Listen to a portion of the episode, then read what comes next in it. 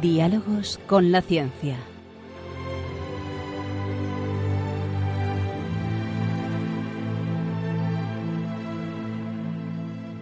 Dirigido por Javier Ángel Ramírez.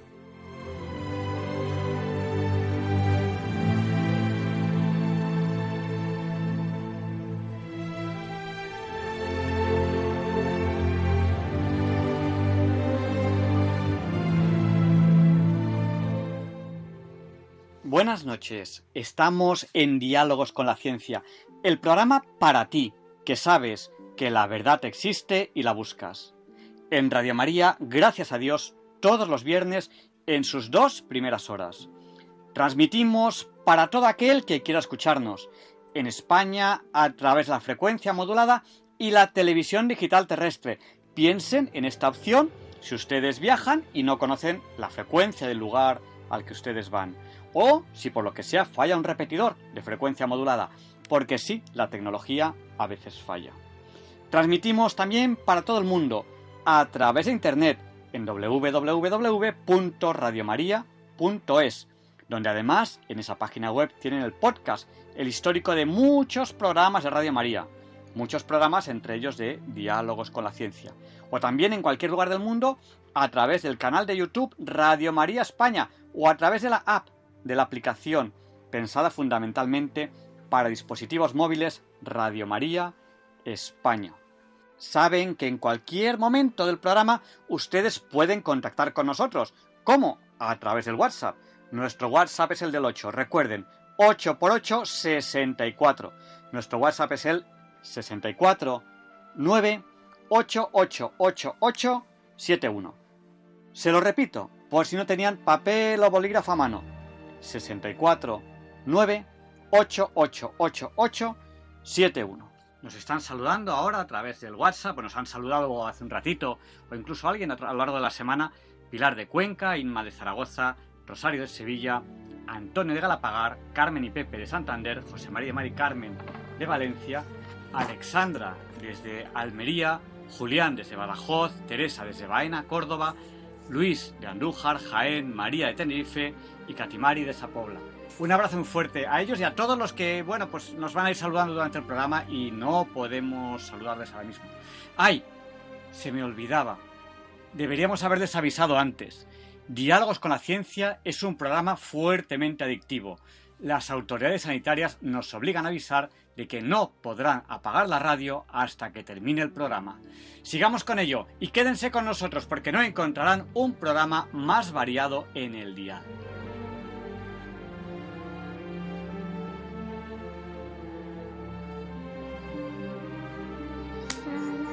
Ojalá pudiese ver el futuro, qué hermoso que sería el universo, universo, universo. Los hermanos y familiares seguro que serían muy buenos. El mundo sonriente. Gracias Padre Dios, gracias por la comida. Gracias Padre Dios por todo este mundo. Gracias Padre Dios.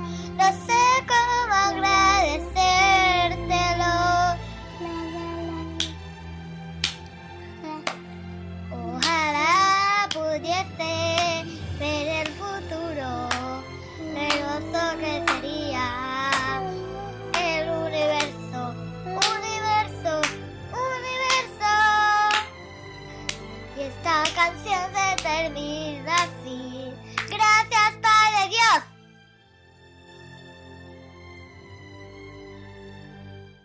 Ojalá pudiese ver el futuro. Ese es el deseo de estos niños. Pues aquí en Diálogos con la Ciencia, en Radio María, intentamos llegar a ese futuro, buscando la verdad. No decimos aquí tenemos la verdad, decimos el programa para ti, que sabes que la verdad existe, está ahí, existe, y la buscas. Junto con nosotros, nosotros también, también buscamos la verdad. El camino, la verdad, y la vida. Ruth, ¿qué viene ahora? Leonardo Daniel Pérez, de Madrid, presenta hoy la sección Pensar y Sentir, en la cual sigue con, la, con esa serie de cinco programas de cartas al diablo a su sobrino. Esperemos que disfruten de esta preciosa voz.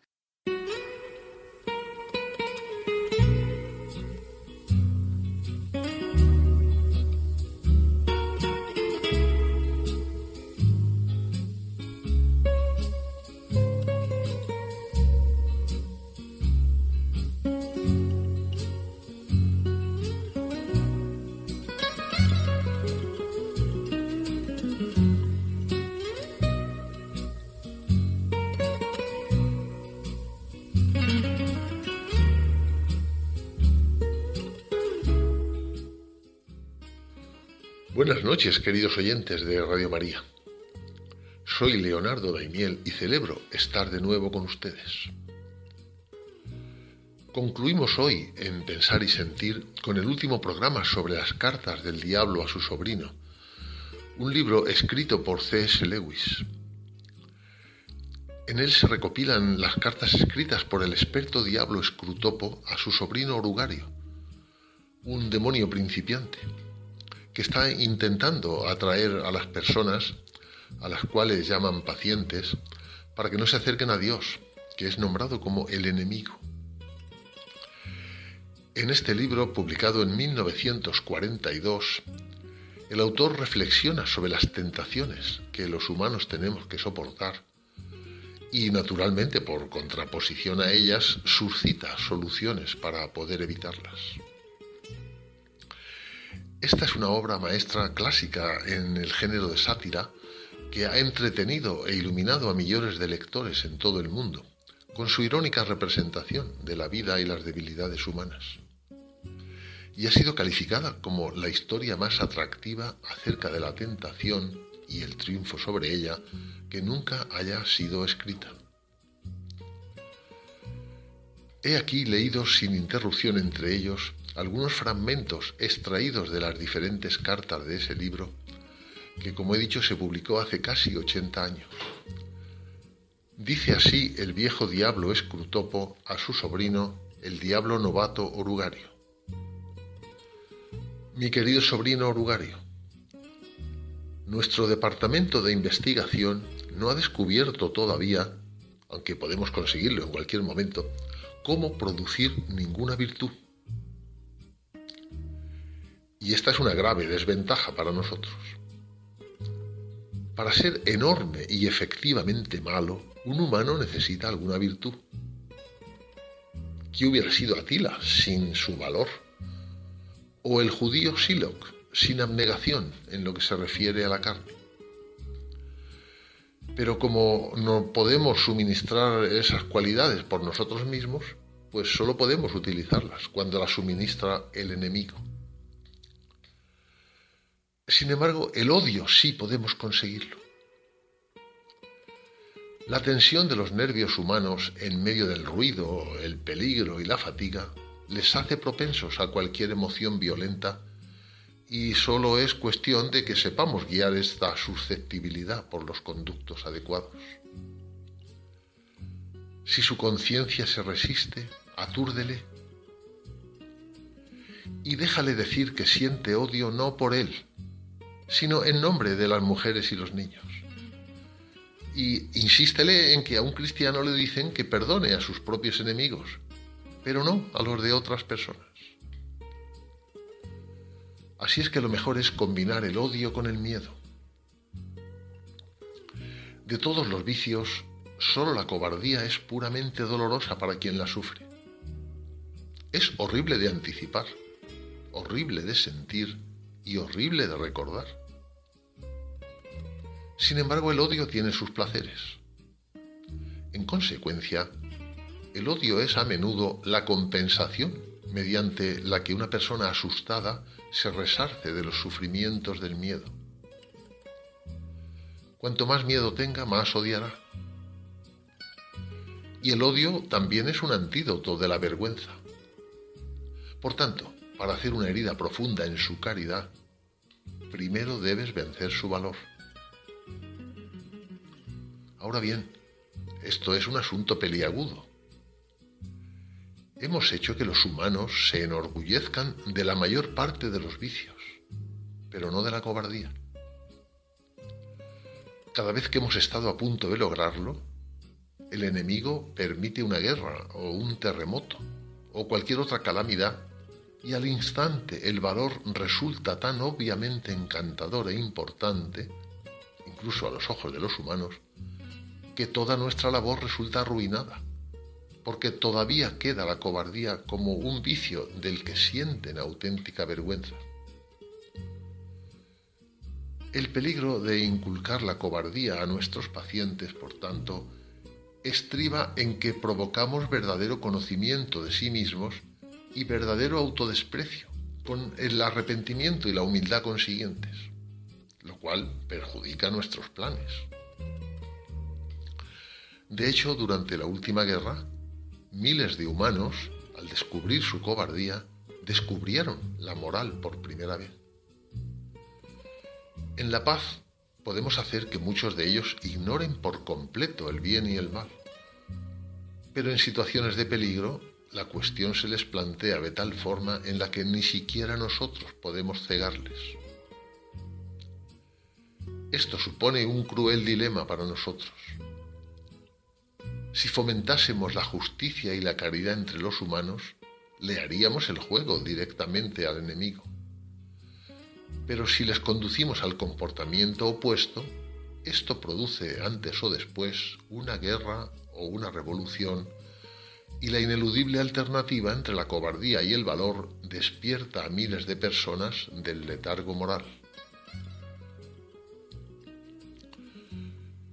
Mi querido y encantador sobrino Orugario, has dejado que un alma se te escape de las manos. Me vuelve loco pensar en ello. Qué bien sé lo que ocurrió en el instante en que te lo arrebataron. ¿Verdad que tuvo una repentina clarividencia cuando se dio cuenta de la influencia que habías tenido sobre él y supo que ya no la tenías? Piensa solo lo que sintió en ese momento, como si se le hubiese caído una costra de una antigua herida, como si estuviese saliendo de una erupción espantosa, como si se despojase de una vez por todas de una prenda sucia, mojada y pegajosa. Ya es bastante desgracia para nosotros verles disfrutar, quitándose ropas sucias o incómodas y bañándose en agua caliente, dando resoplidos de gusto, estirando sus miembros relajados. ¿Qué decir entonces de este final, de esta completa purificación? Cuanto más pienso en ello, peor resulta. Se nos escapó tan fácilmente. Durante cierto tiempo pareció que era todo nuestro mundo el estrépito de las bombas, el hundimiento de las casas, los pies ardiendo de cansancio, el corazón helado por el horror, el cerebro dando vueltas. Y en un momento todo esto se había acabado, esfumado como un mal sueño para no volver nunca a servir de nada. Eres un estúpido derrotado, querido sobrino. ¿No notaste con qué naturalidad como si hubiese nacido para ella, el gusano nacido en la tierra entró en su nueva vida? ¿No te diste cuenta cómo en un abrir cerrar de ojos todas sus dudas se hicieron ridículas? Yo sé bien lo que pasó el día en que encontró al enemigo. ¡Qué degradación! Que esta cosa de tierra y barro pueda mantenerse erguida y conversar con un espíritu ante el cual tú, que eres también un espíritu, solo podías encogerte de miedo. Lo que es para ti fuego cegador y sufocante es ahora para él una luz fresca. Es la claridad misma. Una vez más nos enfrentamos con lo inexplicable. Después de la maldición de tentadores inútiles como tú, nuestra mayor maldición es el fracaso de nuestro departamento de información. A veces casi me desespera. Me conformaría, aunque tan solo pudiésemos averiguar qué se propone el paciente. Todo lo que me mantiene es la convicción de que si insistimos con eficacia, hemos de triunfar al final. Muy sinceramente firmo como tu vorazmente cariñoso tío Escrutopo.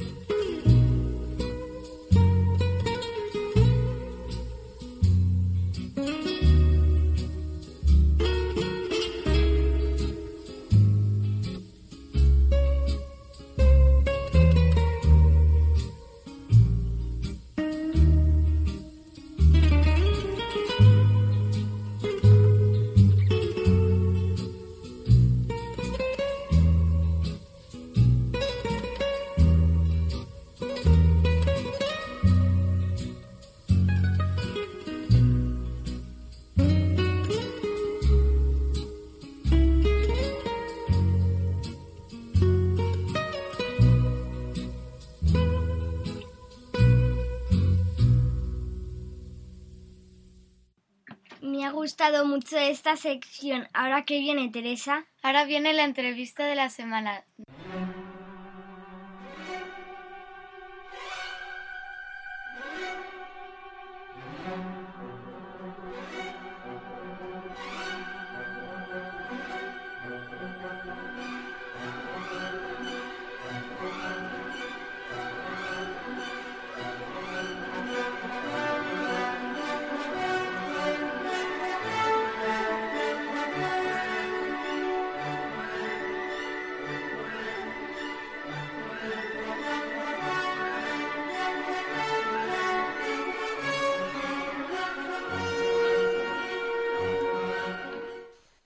Como ustedes saben bien, esta es la sintonía con la que presentamos la entrevista de la semana.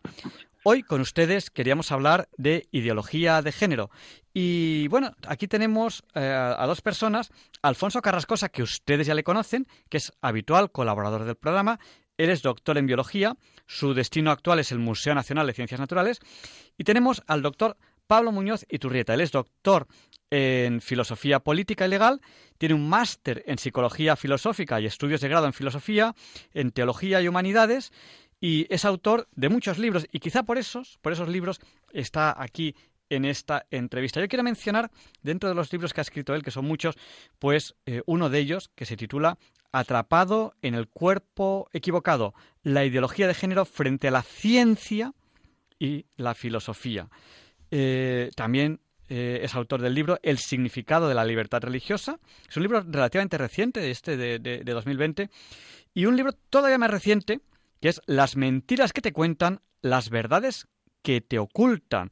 Un título que desde luego seduce. ¿Qué es lo que me cuentan y qué es lo que me ocultan? Este es el más reciente de todos, de 2021. Eh, buenas noches a los dos. Buenas noches, Alfonso. ¿Qué tal, Javier Ángel? Encantado de volver a estar contigo y de hoy, sobre todo, no me quería perder esta cita porque Pablo es una persona ocupada y, muy dedicada a, a, múltiples tareas, entre ellas la de la de pues eh, ser testigo de la verdad un poco desde sus conocimientos eh, académicos y, y, desde sus obras que, que, plasma en sus obras y me parece un privilegio poder estar con, con los dos. Eh, contigo y con él y estoy encantado de saludaros. Pues buenas noches, Pablo. Muy buenas noches a ambos. También para mí, eh, desde Canadá, es un gusto enorme y una alegría poder conectarme con, con ambos en, allá por España, la tierra de, de mis abuelos. Así que un, un, una alegría enorme realmente. Sí, aquí es de noche, pero ahí todavía, bueno, ahí se, se, se, será todavía pronto en el, en el día de hoy. Bueno, pues, eh, ¿por, dónde, ¿por dónde empezamos? Si hablamos de ideología de género, quizá conviene empezar hablando de algo que no es género. Es curioso, ¿no? Que es eh, quizás sea bueno hablar de sexo. Yo lo primero que he hecho antes de empezar la entrevista, he entrado en el diccionario de la lengua española, de la Real Academia Española, y he escrito la palabra sexo. Y pone condición orgánica masculina o femenina de los animales y las plantas. También pone conjunto de seres pertenecientes a un mismo sexo, con la afección anterior, órganos sexuales, actividad sexual, luego ya pues desarrolla todos los significados, bello sexo, sexo débil, sexo feo, bueno, una serie de cosas. Eh, sexo fuerte, bueno. Eh, la primera pregunta que podíamos lanzar así un poco al aire es, ¿existe el sexo o esto es un invento de la Real Academia? Bueno, obviamente que, obviamente que el, ser humano a lo largo de la, de la historia, de los miles de años que hemos recorrido en esta tierra, el ser humano por esa misma capacidad de conocimiento y de aprehensión de la realidad y de nombrar las realidades que, va conociendo, tiene, tiene y, ha, logrado una estructura y una arquitectura del conocimiento bastante particular. Ya, y es algo que obviamente que con el método científico y con las nuevas tecnologías se ha profundizado mucho más el conocimiento de la realidad que nos rodea. Y es interesante saber que estos conceptos que se han ido formando a lo largo de la historia no son conceptos tal vez como lo quiere presentar la pseudo filosofía, la falsa filosofía del posmodernismo, conceptos que tal vez, como dice el posmodernismo, se han empleado para oprimir, para tener control y poder sobre otros grupos sociales y otras personas. Eso es totalmente falso. Los conceptos tales como el hecho de ser hombre y ser mujer tienen un, un profundo fundamento en la misma estructura genética, la misma estructura neurobiológica del, ser humano. Es algo que, podemos remitir hasta, hasta el primer momento de nuestra existencia, que es el momento de la concepción. Porque recordemos, cuando una persona es concebida, cuando se da ese, esa unión entre el óvulo y el espermatozoide, ese espermatozoide que es el que nos va a dar, eh, por medio de una molécula, nos va a dar el, el, cromosoma X o el cromosoma Y, eh, eso hace que cuando uno es concebido, es concebido como hombre o como mujer. Eh, eh, y entonces, entonces el hecho de, ser hombre, el hecho de ser mujer, el hecho de ser seres asexuados es algo que está marcado desde el comienzo de la vida. Y, eso es algo que va a tener una influencia enorme, enorme, y es algo que lo desarrollo dentro de mi, de mi libro Las mentiras que te cuentan, las verdades que te ocultan. Hoy en día se habla tanto de la igualdad de género, eh, se habla tanto de, de la lucha por la igualdad, pero sin embargo esta propuesta muchas veces ideológica niega las diferencias constitutivas entre el hombre y la mujer que están marcadas desde el momento de la concepción, como yo decía. Y eso obviamente va a tener una consecuencia en el comportamiento, va a tener una consecuencia en la psicología, en, el modo de pensar, el modo de actuar, el modo de interactuar, que curiosamente nos hace completamente complementarios también, valga la redundancia, nos complementa entre el hombre y la mujer y es lo que ha hecho posible eh, lo que se llama hoy en día la familia, la crianza de los hijos y, y la maravillosa tarea, ¿no es cierto?, de, de, la educación complementaria dentro de la familia por el hecho de que el hombre y la mujer, si bien son distintos, también son complementarios desde, desde todo punto de vista.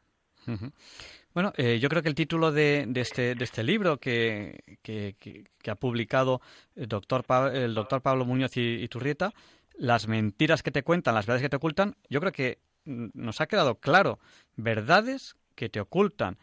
El sexo tiene un profundo fundamento biológico, o sea, biológicamente hablando, y aquí tenemos también Alfonso Carrascosa, doctor en biología, biológicamente hablando, está claro que eh, los animales, la, mayoría de animales, habrá algún animal que sea hermafrodita, alguna cosa, pero la mayoría de los animales tienen un sexo, que o masculino o femenino, y, y hay plantas que también. Efectivamente. Es un hecho incontestable. Lo que ha dicho Pablo yo lo corroboro al 100%. Cuando estamos hablando de sexo estamos hablando de la realidad. Y sobre la realidad hemos conocido, podemos decirlo también aquí en Radio María, la revelación, que es coincidente. La persona humana es sexuada y esto es así. Y, y no es el sexo un concepto cultural, porque eh, si lo fuese, pues los animales no podrían tener esta característica. Y es evidente y más que evidente que los animales son sexuados. Hablo de la, de la parte de los seres vivos que eh, tienen este modo de reproducirse. ¿eh? y de relacionarse y de, como muy bien ha dicho Pablo, complementarse. Complementarse. Esto no es, la sexualidad no es una cosa cultural, ¿eh? y, todo esto que se predica y se dice de los roles viene añadido.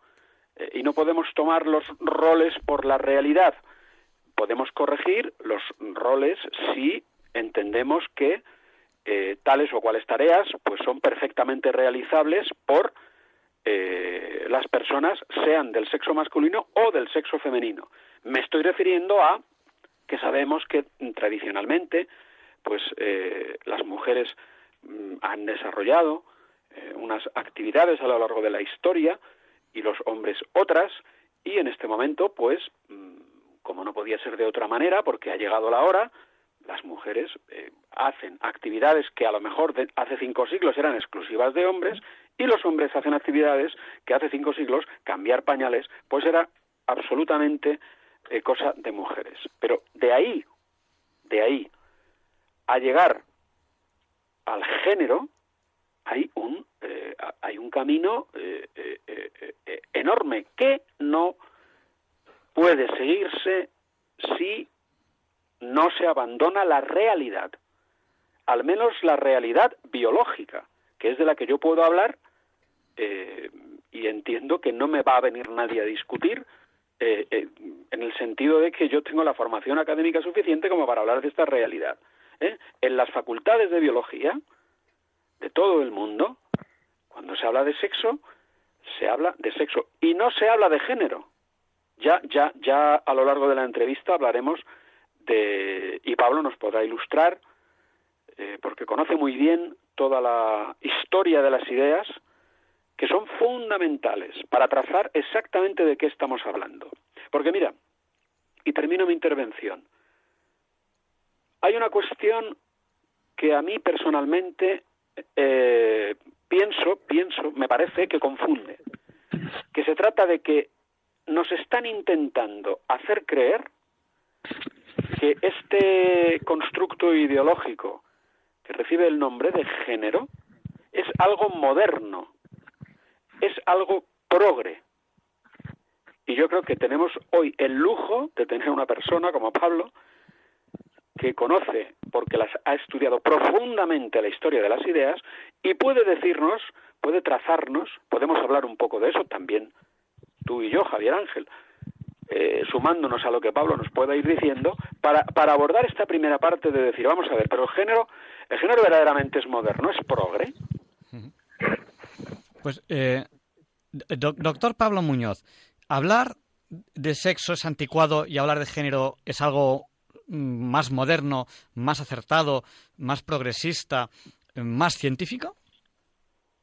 Ciertamente que no. Lo que pasa es que aquí también hay que hay que entender la palabra identidad de género como se usa hoy dentro de toda esta corriente ideológica que ya que ya viene viene en marcha desde hace desde hace varias décadas. En definitiva, lo que esta teoría del género eh, afirma es que el ser humano está en un proceso evolutivo, tiene una conexión muy profunda también con la noción de la evolución y el progreso, por eso también se enmarca como una noción progresista.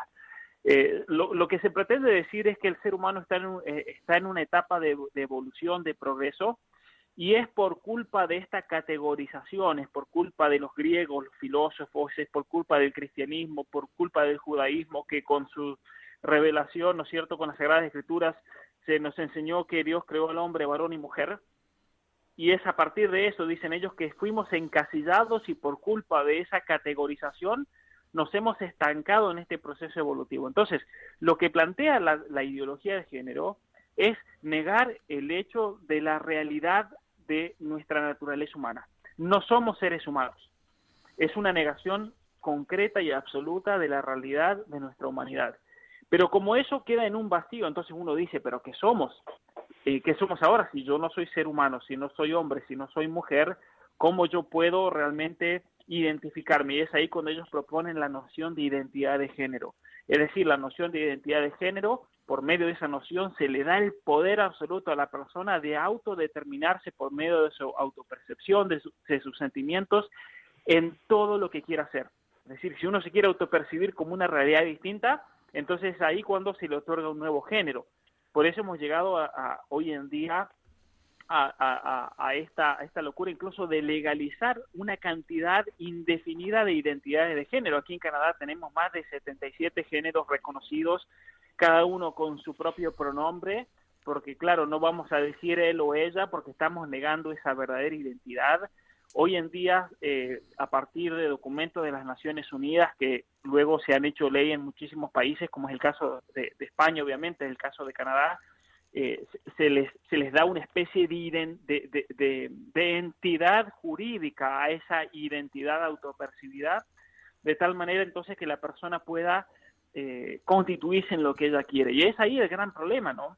Ese es el gran problema, que se acusa a, quienes afirman la realidad biológica del ser humano como biologicistas, se los acusa de esencialistas, se nos acusa de haber inventado y haber impuesto el hecho de ser varón o mujer en, en los niños, se, se, se dice que es una imposición social, pero ellos caen en la trampa que denuncian, porque en definitiva la identidad de género no es más que una construcción ideológica, es una construcción de escritorio, es una imposición social que luego busca legalizarse e imponerse políticamente en nuestras sociedades y especialmente se busca, y terriblemente, y aquí viene también el aspecto totalitario de esta ideología, se busca el reconocimiento social, es decir, se obliga a las personas a que reconozcan esta identidad de género como algo verdadero, es decir, nos están obligando a mentir en definitiva.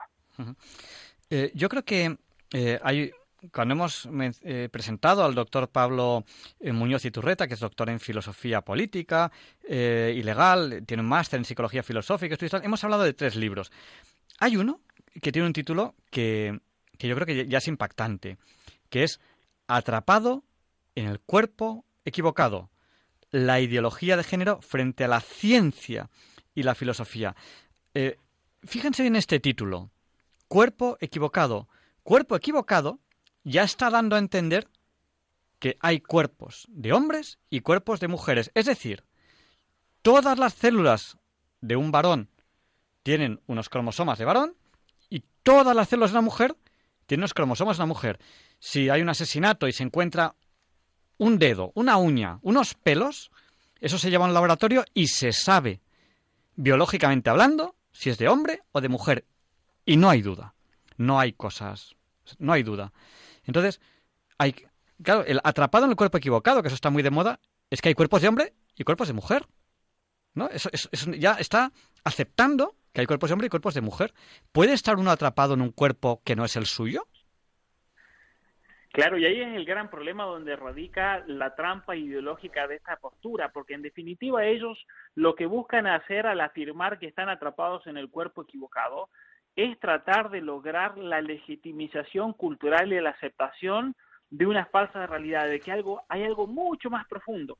Por eso yo decía que la ideología de género es una ideología que de fondo niega la realidad de la naturaleza humana. Es decir, ellos dicen que incluso si tuviesen un cuerpo de hombre, como tú lo has, lo has explicado muy bien, con todas las características genéticas y neurobiológicas de lo que significa ser ser humano, ser hombre o ser mujer, eh, Incluso en esos casos, dicen ellos, ese cuerpo no corresponde a la realidad de la persona, porque la realidad radica en la autopercepción, en los propios sentimientos. Y si yo no me siento que pertenezco a esa categoría, que es una categoría social impuesta porque yo soy hombre o mujer, porque mis padres me lo impusieron, entonces yo tengo que liberarme de eso y el Estado, el Estado me tiene que dar las herramientas a mi problema. Y entonces, plantean un problema falso el hecho de estar atrapado en el cuerpo equivocado y lo interesante es que se busca una solución técnica a un problema que tal vez tiene una un problema que tiene una, una raíz una raíz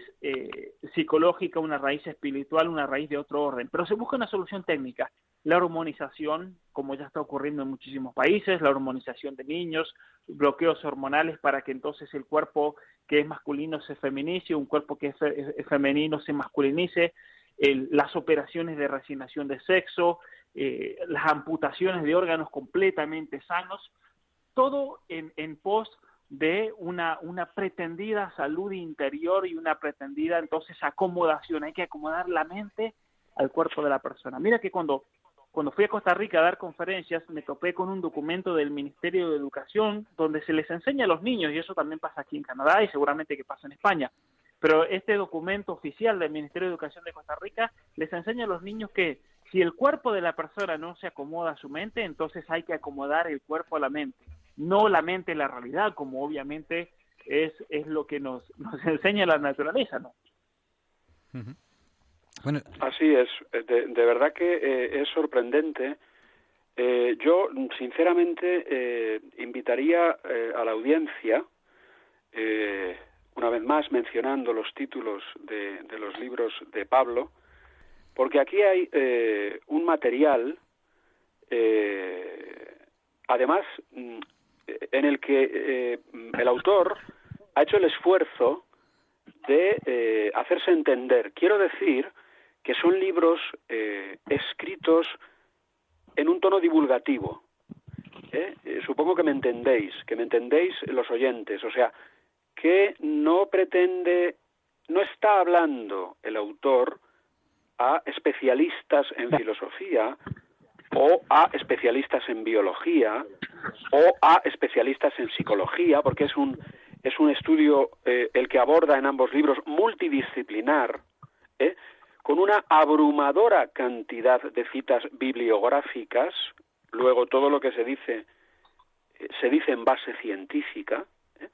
pero de manera inteligible. Por lo tanto, eh, yo, en, atrapado en un cuerpo equivocado y las mentiras que te cuentan, las verdades que te ocultan, los lectores pueden encontrar cosas que ciertamente no es la primera vez que se dicen, ni que se escriben, ni que se publican, en España al menos, pero, o en español, pero sí se lo van a encontrar masticadito y explicado de manera que se puede entender, que se puede entender que estas ideas de las que eh, hablaba Pablo ahora, que se pretende que sean impuestas a la ciudadanía sin dar opción a una mínima crítica porque sacan leyes en las que se dice textualmente que esta autopercepción depende directamente de un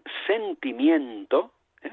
concretamente en, en, el texto Las mentiras que te cuentan, las verdades que te ocultan, Pablo hace, para mí, una idónea eh, descripción de, eh, de el origen de las corrientes de ideas que justifican que el sentimiento sea el criterio para decidir lo que es verdad y lo que es mentira. Y que el sentimiento sea sustitutivo de la realidad, que es de lo que hablaba él ahora. Pues esto, esto tiene un origen remoto, esto no tiene nada de moderno. Y este tipo de eh, prevalencia de cuestiones no objetivas, subjetivas, como el sentimiento, a la objetividad de la sexualidad, ¿eh? tiene su historia y tiene además eh, sus ha tenido a lo largo de la historia sus consecuencias. Como ha tenido a lo largo de la historia sus consecuencias el marxismo y también Pablo explica de manera magistral e inteligible la relación de esta corriente ideológica con la base de las distintas oleadas del feminismo y con la finalmente actual ideología de género, relación con el marxismo.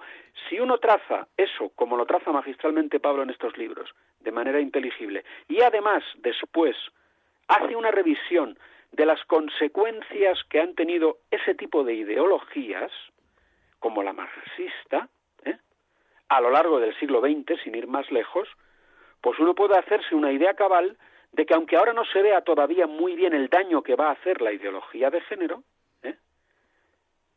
pueda tener el convencimiento de que no se puede esperar de ideologías como la marxista, que han eh, producido decenas de millones de muertos cuantificados perfectamente en el siglo XX, pues no se puede esperar nada, nada bueno, nada bueno por mucho que ahora nos quieran vender la moto de que esto del género es moderno, que es mentira, como digo, y, y, y, que la realidad hay que descartarla y dejarse uno guiar por los sentimientos. Esto verdaderamente es algo que va en contra de la ciencia, en contra de la objetividad. Si hay algo que deben hacer los jueces si quieren dictaminar una sentencia justa, esto es un concepto muy genérico que pueden entender todos los oyentes, debe huir de tomar las decisiones del veredicto si está abrumado por los sentimientos. De esta manera, un juez que tenga relación de parentesco con un reo no puede juzgar a ese reo. ¿Por qué? Pues porque si es su primo va a tener va a tender a defenderlo porque le quiere, porque el sentimiento va a interferir en su decisión objetiva. De manera tal que, a medida que nos acercamos a lo científico, hemos de huir de lo sentimental. Yo llevo 30 años, 35 años trabajando en laboratorios de microbiología y uno no puede, por más que quisiera que quisiera obtener un resultado por sentirse bien, no puede falsear la realidad. La realidad es la que es. ¿eh? Y tenemos que tirar tantísimos resultados de nuestros experimentos a la basura. Porque no vale, no vale lo que sientas, ¿eh? sino lo que eres o lo que la realidad sea. Con todos mis respetos hacia las personas que tengan una orientación sexual distinta a la de su sexo biológico, que es un colectivo de personas afectadas y que hablando aquí de estas cosas, ninguno de los tres, ni la cadena Radio María, pretende en absoluto, en absoluto faltarles el respeto, pero sí que pretende que la audiencia conozca una vez más, se le diga una vez más, porque de esto vamos a tener que estar hablando mucho tiempo, que la ideología de género no tiene base científica alguna que es un constructo ideológico que además proviene de antiguo. Bueno, eh, estamos en Diálogos con la Ciencia, en Radio María, estamos hablando de ideología de género. Eh, tenemos hoy aquí a Alfonso Carrascosa, él es doctor en biología, además es eh, colaborador habitual del programa Diálogos con la Ciencia. Su actual destino es el Museo Nacional de Ciencias Nacionales, es científico del CSIC y tenemos al doctor Pablo Muñoz Iturrieta, que es doctor en, filosofía política y legal, máster en psicología filosófica y estudio de grados en filosofía, teología y humanidades. Estamos también hablando de, unos títulos, de unos libros, pues eh, hemos hablado de ese título tan interesante, Atrapado en el cuerpo equivocado. Eh, ya, por si han llegado a la entrevista con ella empezada, hemos hablado de que hay un profundo fundamento biológico en el sexo. El sexo no es algo inventado. Hay un profundo eh, fundamento biológico y genético, o sea, molecular. Todas las células de una persona son masculinas, todas, o todas son eh, femeninas. Y eso es una realidad biológica. Frente a eso está la ideología de género que nos habla de que, de que el sexo es algo que en sí o no existe o, no tiene valor o no sé muy bien qué, y que uno puede estar atrapado en un cuerpo de un sexo y auto, autopercibirse de, de, otra, eh, de otra manera. Eh, doctor Pablo Muñoz, las mentiras que te cuentan y las verdades que te ocultan, que también es un libro que, usted, ha, que usted ha escrito. Díganos algo más sobre esta autopercepción. Tan importante es la autopercepción y si uno se autopercibe de una manera y después se autopercibe de otra y después se autopercibe de otra. Y una pregunta que me he hecho siempre es, ¿cómo puede una persona considerarse feminista o machista si para empezar se niega el sexo masculino o femenino? No sé si me explico. Uy, perdón, que le tengo aquí silenciado. Discúlpeme, es que como, como había ruido en el micrófono le tenía justo silenciado. Dígame.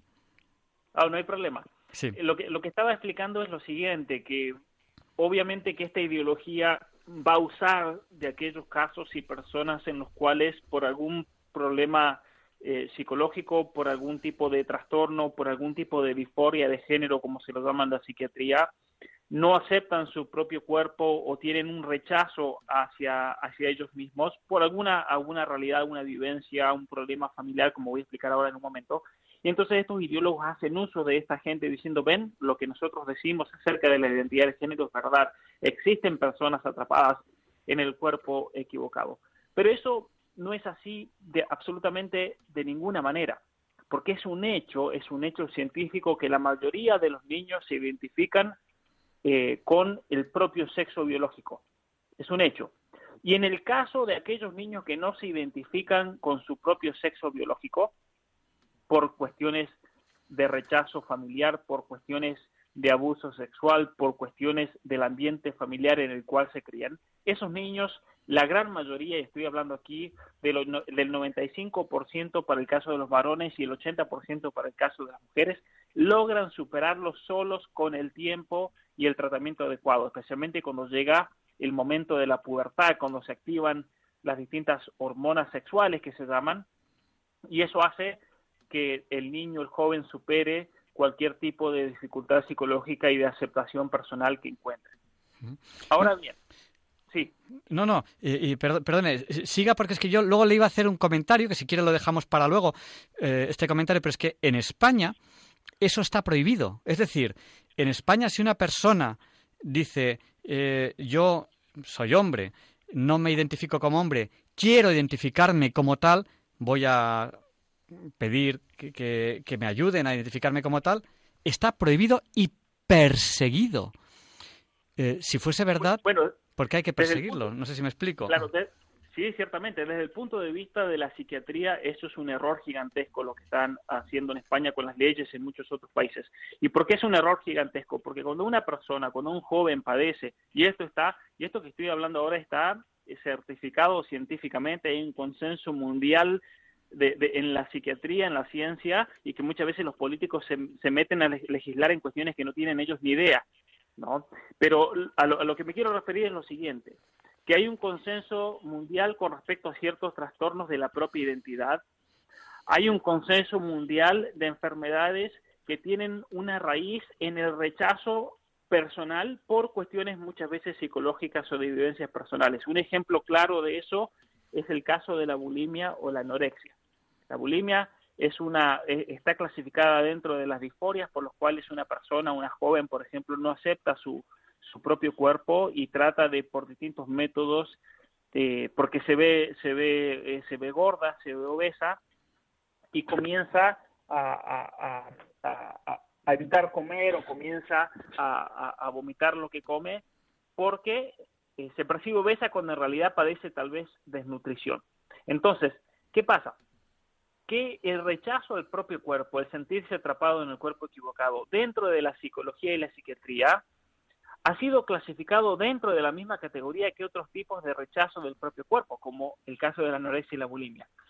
Y estos sentimientos con respecto al propio cuerpo pueden llevar a ideas equivocadas y peligrosísimas muchas veces en, en la persona. Entonces, cuando una persona, como se la llama hoy en día, transgénero, cuando un niño transgénero, como se lo dice, hace una suposición desordenada con respecto a su propia identidad como hombre o mujer, sin tener ningún fundamento en la realidad biológica, entonces eh, es ahí cuando la persona se la diagnostica como víctima de un problema de percepción de la realidad. Y entonces la terapia se enfoca no en acomodar el cuerpo a los sentimientos y transformar el cuerpo, que eso es lo que quieren los activistas y lo han logrado por la ley, sino que una terapia psicológica o psiquiátrica verdadera se enfoca en ayudar al paciente a encontrar modos para aliviar esa tensión y poco a poco aceptar la realidad de sus propios cuerpos. Entonces, voy a dar un ejemplo concreto para que se entienda bien lo que estoy diciendo y cómo se puede originar ese tipo de trastorno psicológico. Hay casos en los cuales un niño, un varón, es violado sistemáticamente por un tío, por un padrastro, por un abuelo, por un vecino. Y cuando ese niño de tres o cuatro años eh, entonces ve el, órgano reproductor masculino como, como un instrumento de tortura y de abuso, aunque ese niño no lo logra entender y captar, eso le genera un rechazo gigantesco no solamente a esa persona, sino también a su propio cuerpo cuando ese niño identifica que él también eh, porta un órgano como, como el de su abusador.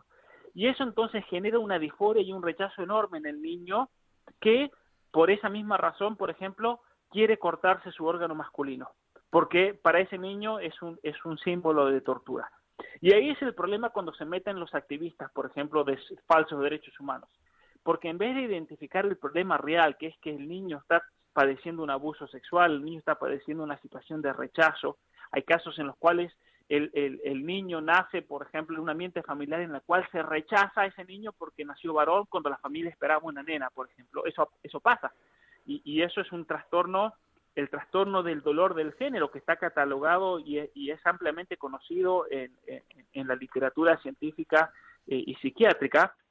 Eso afecta profundamente la psicología de un niño que lo lleva entonces a desarrollar una disforia y esa disforia y aquí, aquí, aquí viene lo importante, eh, Javier, es que esa disforia se manifiesta como ansiedad, se manifiesta como intentos de suicidio, se manifiesta como depresión, se manifiesta como alimentos, eh, como, desórdenes eh, relacionados a, problemas alimenticios. Entonces, cuando un padre va a llevar al psicólogo o al psiquiatra a su hijo por esos problemas, es ahí cuando vienen estos activistas y dicen, no, no lo pueden tratar, y lo, y lo enmarcan falsamente con la categoría de la falsa categoría de eh, tratamientos, tratamientos de conversión, por ejemplo, que son los que están prohibidos en España. Pero sin embargo eso es falso, porque cuando una persona que padece algún tipo de trastorno de la propia identidad o identidad de género, no va simplemente al psiquiatra o al psicólogo porque padezca ese trastorno y porque si tiene cuerpo de hombre se identifica como mujer, sino que eso le genera muchos otros problemas psicológicos que están asociados y es por esos problemas que muchas veces los padres llevan al hijo a, un psiquiatra. Por ejemplo, hay casos yo he conocido personalmente de madres que me han dicho que me han dicho que ellas se alarmaron terriblemente cuando el hijo apareció en la cocina, y estoy hablando de un niño de dos o tres años, con un cuchillo de la cocina intentando cortarse el pene, por ejemplo. Y esos niños le decían a la madre, si no me aceptas como, como mujer, yo me voy a cortar mi pene. Y eso obviamente que un padre lo aterroriza y lo lleva a un padre entonces a buscar ayuda psicológica, porque no es normal, obviamente, que es una psicosis cuando un niño quiere hacer algo así. Y hay algo de fondo que hay que tratar de descubrir y ayudar a ese niño. Y es ahí entonces el gran peligro de estas, de estas leyes totalitarias que, que, que, que, bajo el falso, el falso celo por prohibir terapias de la conversión no se dan cuenta por su propia ideología que en realidad estas terapias que se pueden ofrecer dentro de la psiquiatría o la psicología apuntan a, ayudar y a encontrar las raíces de síntomas tales como la ansiedad, como la depresión, como el intento de suicidio, como los problemas alimenticios y muchos otros problemas que se dan alrededor de todos estos trastornos, porque los trastornos tampoco vienen aislados, ¿no? Bueno, pues yo, yo creo que, eh, que, estamos un poco ya centrando el tema de, de, la, de la ideología de género. Yo creo que convendría decir algo sobre, ¿es normal? Y pregunto, o sea, eh, estamos aquí con un doctor en biología, eh, con un doctor en filosofía política y legal. ¿Es normal que se prohíba a alguien que libremente, libremente él decide tener un tratamiento de este tipo y que esté perseguido el, el, doctor que, eh, que, se, que, le ofrece este tratamiento cuando es un tratamiento psicológico? Es decir, oiga, no, no tendría que dejar a los biólogos que hagan su trabajo en biología, a los psicólogos que hagan su trabajo en biología y, y bueno, ¿no debería haber una cierta libertad? Bueno, ciertamente. Lo que pasa es que todas las ideologías, al, al, no tener ningún fundamento en la realidad, en la realidad biológica, en la realidad psicológica de la persona humana, entonces lo que tienen que hacer es imponer su propia visión por la fuerza y al que los contradiga con fundamentos, con argumentos científicos, lo tienen que callar. Y es lo que han logrado con todas estas leyes totalitarias, callar a médicos, a especialistas, a psiquiatras, incluso de renombre mundial, simplemente porque quieren imponer su propia ideología. Y no solamente que callan a estos especialistas que están entrenados y tienen todo el conocimiento científico para ayudar a los demás, sino que también le hacen un daño terrible enorme a todas estas personas, niños, jóvenes, adultos, que van a buscar ayuda para tratar de solucionar sus problemas, que son problemas reales para ellos. Son problemas que no lo podemos negar, es un problema real.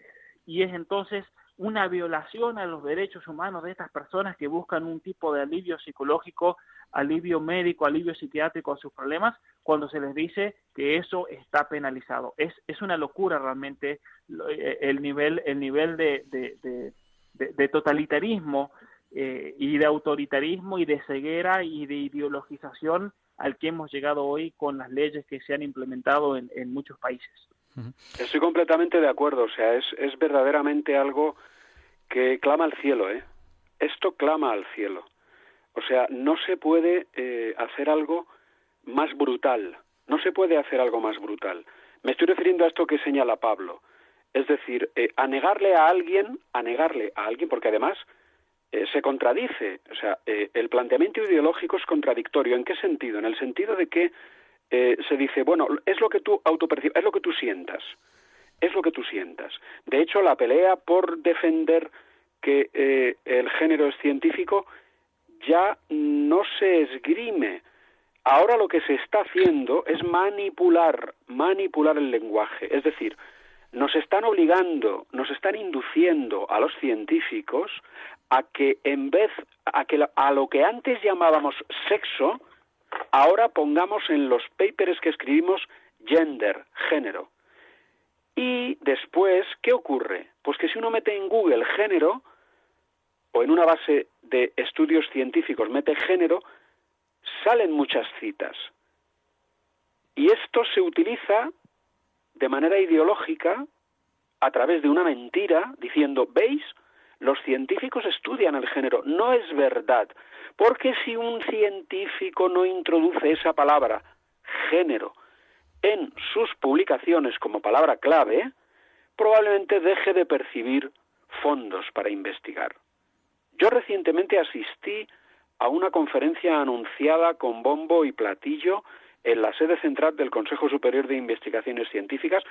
Por cierto, aprovecho para decir que yo no estoy aquí representando al Consejo Superior de Investigaciones Científicas, ni hablo en nombre de él. Yo menciono dónde trabajo. La opinión oficial del Consejo Superior de Investigaciones Científicas no tiene por qué coincidir con lo que estoy diciendo. Y sigo diciendo que se convocó una reunión a bombo y platillo porque iba a venir alguien a hablarnos de la perspectiva de género en la ciencia. Esta persona que vino a hablarnos de la perspectiva de género en la ciencia era una mujer, Londa Schevinger, ¿eh? de la Universidad de Stanford. Yo tuve, yo tuve eh, la eh, percepción de, de, bueno, el interés ver qué currículum tenía esta persona. Efectivamente, era doctora. ¿En qué? En historia de la ciencia. Yo caramba pensé, será médico, será psicólogo, será bióloga. Nos estuvo hablando una hora, una hora o más de la perspectiva de género en la investigación y en realidad lo que expuso es un procedimiento para que el modo de hablar de los científicos cambie, nada más. Ni siquiera tocó la realidad de la biología. Es decir, un tratamiento ideológico del trabajo científico que en vez de presentarlo como eh, teniendo por objeto la sexualidad o la reproducción, lo que hay es que cambiarle la palabra. Esta Londa Schevinger, además, vi que era, en el fondo, era una experta en filología inglesa. Es decir, que su especialización académica no tenía nada que ver con las temáticas que tienen que ver con la sexualidad. Y vuelvo a lo mismo, es algo absolutamente ideológico. De hecho, hay no una, sino varias personas relacionadas con los fundamentos teóricos de la ideología de género, Judith Butler, que las explica fantásticamente aquí en los libros Pablo, Sulamit Firestone, ¿eh? Eh, que no son Simón de Beauvoir, no son médicos, no son psicólogos, son filósofos, que es la señal inequívoca de que de lo único que saben hablar es de ideas. ¿Y qué han hecho después? Globalizarlo. Globalizarlo. Y aquí ha tenido que ver al, muchísimo Estados Unidos para que a través de la globalización de estas ideologías se controle la población mundial que ellos consideran que es una amenaza importante a su hegemonía. Y el informe Jaffe en el año 69 y posteriormente el informe Kissinger-McNamara propusieron como herramienta la banalización de la sexualidad. Y aquí viene también mencionar, y termino, uno de los arietes fundamentales de la propagación de la ideología de género, la banalización de la sexualidad a través de la pornografía. Eh, lo que estaba comentando ahora eh, el doctor Alfonso Carrascosa, a mí me, traía a la mente algo que no tiene mucho que ver, pero que está relativamente relacionado. Eh, yo soy una persona que, como he vivido 25 años del pontificado de San Juan Pablo II, pues le tengo un cariño muy especial porque han sido 25 años en nuestra vida con este, con este pontífice.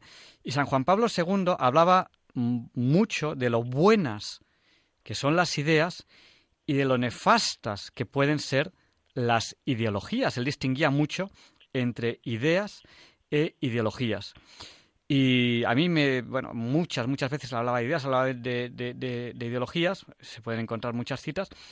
Y hay una cosa que no, no, dijo él, pero que yo me he dado cuenta, y es que todas, eh, estas ideologías, entre comillas, modernas, yo para conocerlas simplemente me hago una pregunta, una pregunta a la que yo he llegado por lógica personal, eh, que nadie me, ha inducido, y es lo siguiente, es, ¿esta ideología planteada de esta manera hace que la población mundial disminuya y todas las que se están propagando, entre comillas, de moda, por un camino o por otro, nos llevan todas a lo mismo, que es disminuir la población mundial.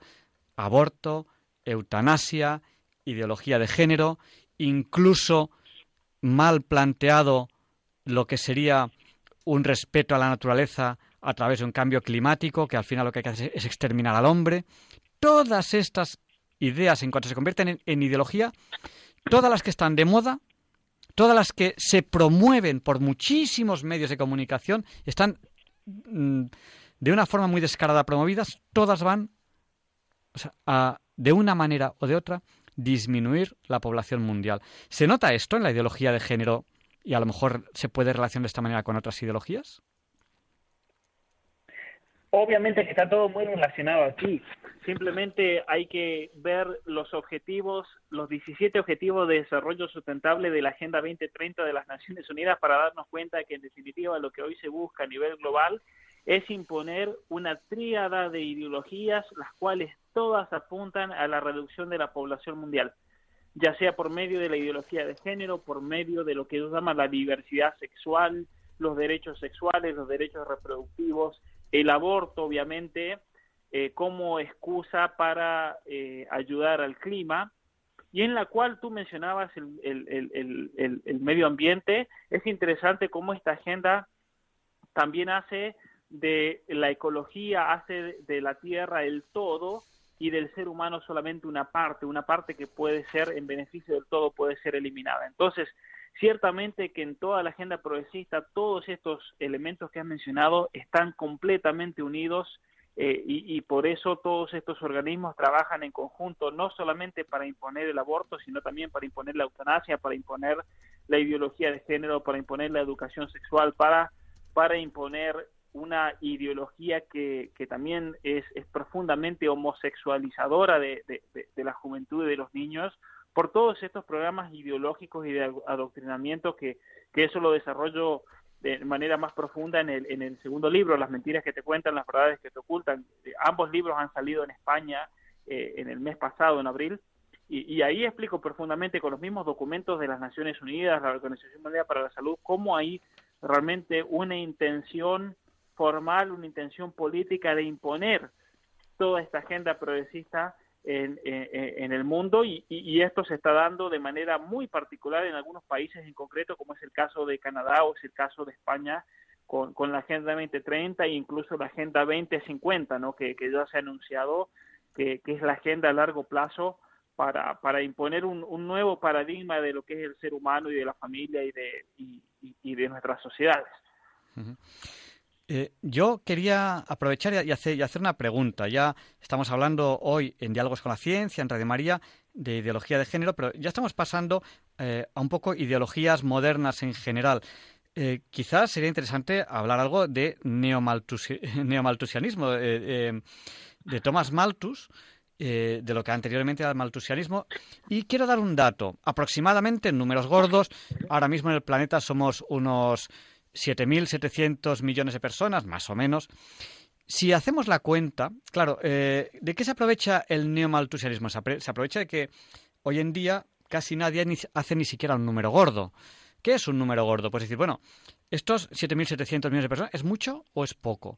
Pues mire, un dato, la península ibérica, que es una parte, una porción muy, muy, muy, muy pequeña de tierra, comparado con el planeta entero, la península ibérica, que es donde estamos nosotros, en España, una, porción minúscula de, de tierra, si colocásemos toda la población mundial, los 7.700 millones de personas que hay en el planeta, si los colocásemos en península ibérica, ¿cabríamos o no cabríamos?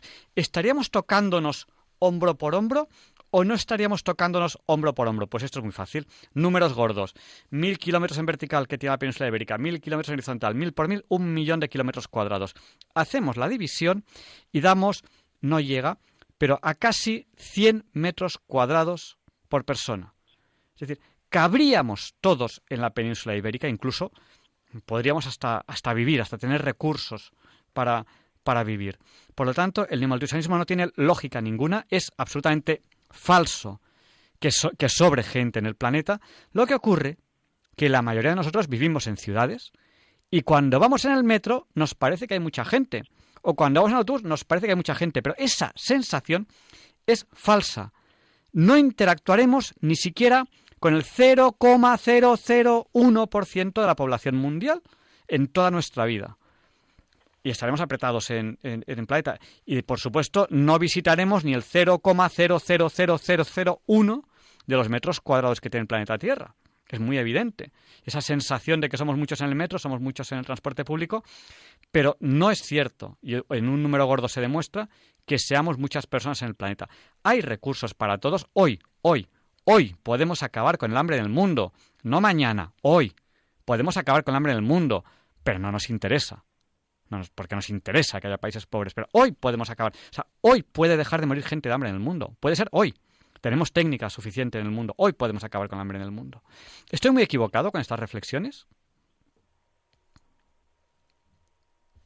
Yo creo que no. Yo creo que son reflexiones eh, Vamos, yo las comparto en, eh, grosso modo, es decir, no, no, no podemos eh, dar crédito a eh, mm, el tratamiento ideológico de los datos nuevamente, porque como tú bien dices, está absolutamente demostrado que en el planeta Tierra hay una capacidad de producción de alimentos muy superior, muy superior a los alimentos que se producen, que hay incluso mm, constancia y, conocimiento de que mm, existe el fenómeno denominado despilfarro alimentario que por circunstancias, no siempre consecuencia de la voluntad humana, pues eh, o bien los alimentos no llegan, o se estropean antes, o se estropean cosechas, eh, o incluso en eh, las zonas desarrolladas, pues se, se, tiran a la basura porque caducan.